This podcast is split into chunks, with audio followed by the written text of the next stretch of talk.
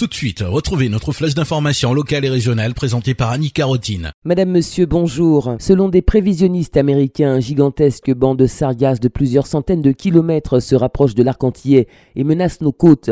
Depuis hier, des images satellites publiées par le site internet Noonsight spécialisé dans la navigation maritime circulent sur les réseaux sociaux. Les chercheurs de l'Université de Floride du Sud et de la NASA indiquent par ailleurs que durant les mois de janvier et février, la prolifération des algues a largement dépassé les niveaux atteints en juillet et août 2015. Une annonce pour le moins inquiétante qui coïncide avec la présentation ce matin des mesures gouvernementales d'urgence contre les sargasses lors d'une conférence de presse. Franck Robin, préfet de Martinique, a réuni l'ensemble des acteurs, l'Agence régionale de santé, la direction de l'environnement, de l'aménagement et du logement, des forces armées aux Antilles et du SDIS.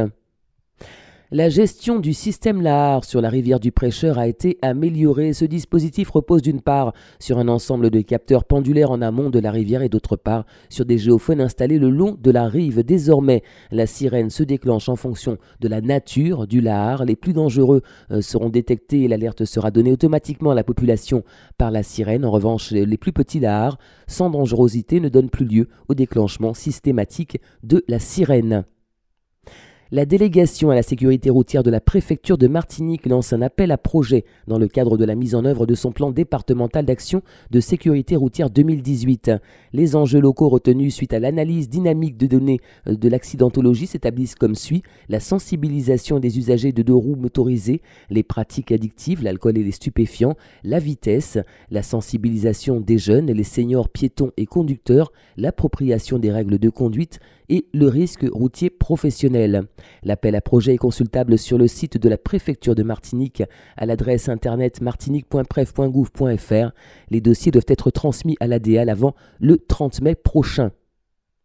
Le maire de la ville du François demande à tous les administrés qui ont été sinistrés le 16 avril dernier et qui n'auraient pas encore déclaré leur dommage de se rapprocher sans délai du centre communal d'action sociale renseignement au 05 96 54 84 84.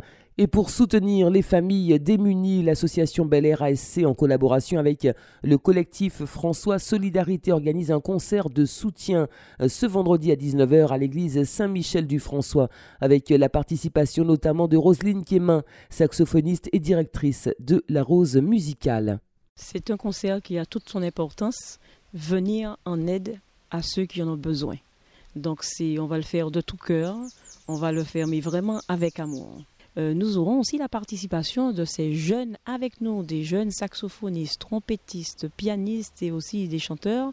Donc on invite tous toute la population à venir écouter ces jeunes enfants et venir ici effectivement en aide à, la population du François. Euh, venez avec votre, votre enveloppe. Ce que nous allons apporter, ce que nous allons faire, c'est autour de la musique, rassembler la population pour que ces gens viennent en aide à ceux qui sont dans le besoin. Nous jouerons principalement de la musique euh, du chant sacré et de la musique classique.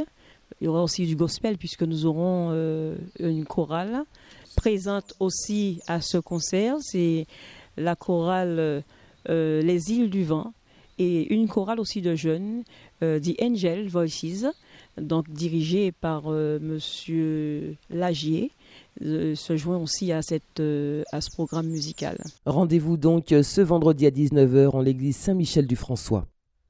La collectivité territoriale de Martinique, en partenariat avec l'établissement français du sang, propose une conférence débat intitulée Don du sang, les enjeux de l'autosuffisance pour notre territoire. Cette rencontre se tiendra en présence de professionnels qui rappelleront l'importance du don, mais aussi ses freins et ses leviers. C'est ce soir à 18h en salle Camille Darcière de l'hôtel de la CTM à Cluny.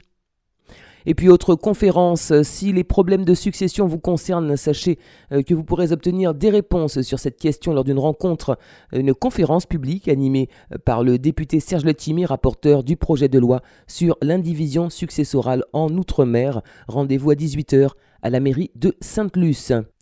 C'est la fin de cette édition de la mi-journée. Merci de l'avoir suivi. Excellent après-midi et très bon week-end à toutes et à tous à l'écoute de Radio Sud-Est.